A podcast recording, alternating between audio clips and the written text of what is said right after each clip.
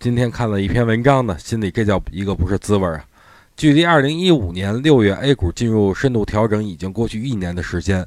中国证券登记结算公司啊最新数据显示，近一年来持股十万市值以上股票的股民减少了二百七十六点六万人，而持股五百万至一千万市值股票的股民锐减幅度最大，一年里减少了百分之四十四。这就跟打仗没什么区别啊！大多数人啊都要流血牺牲，只有这些人牺牲了，才有最后的胜利啊！所以，作为现在还坚持在股市里的投资者，我觉得咱们应该为这些牺牲者鞠上一躬。虽然这是一个悲伤的故事，但这能说明一点，那就是底部已经在无形中诞生了。不过啊，不是说底部诞生就得立马走牛，这个观点是错误的。只有新兵补充上来，部队人员齐备，才能展开下一轮的攻击。所以在如此磨人的底部，咱们不如自娱自乐，做做高抛低吸，也是极好的。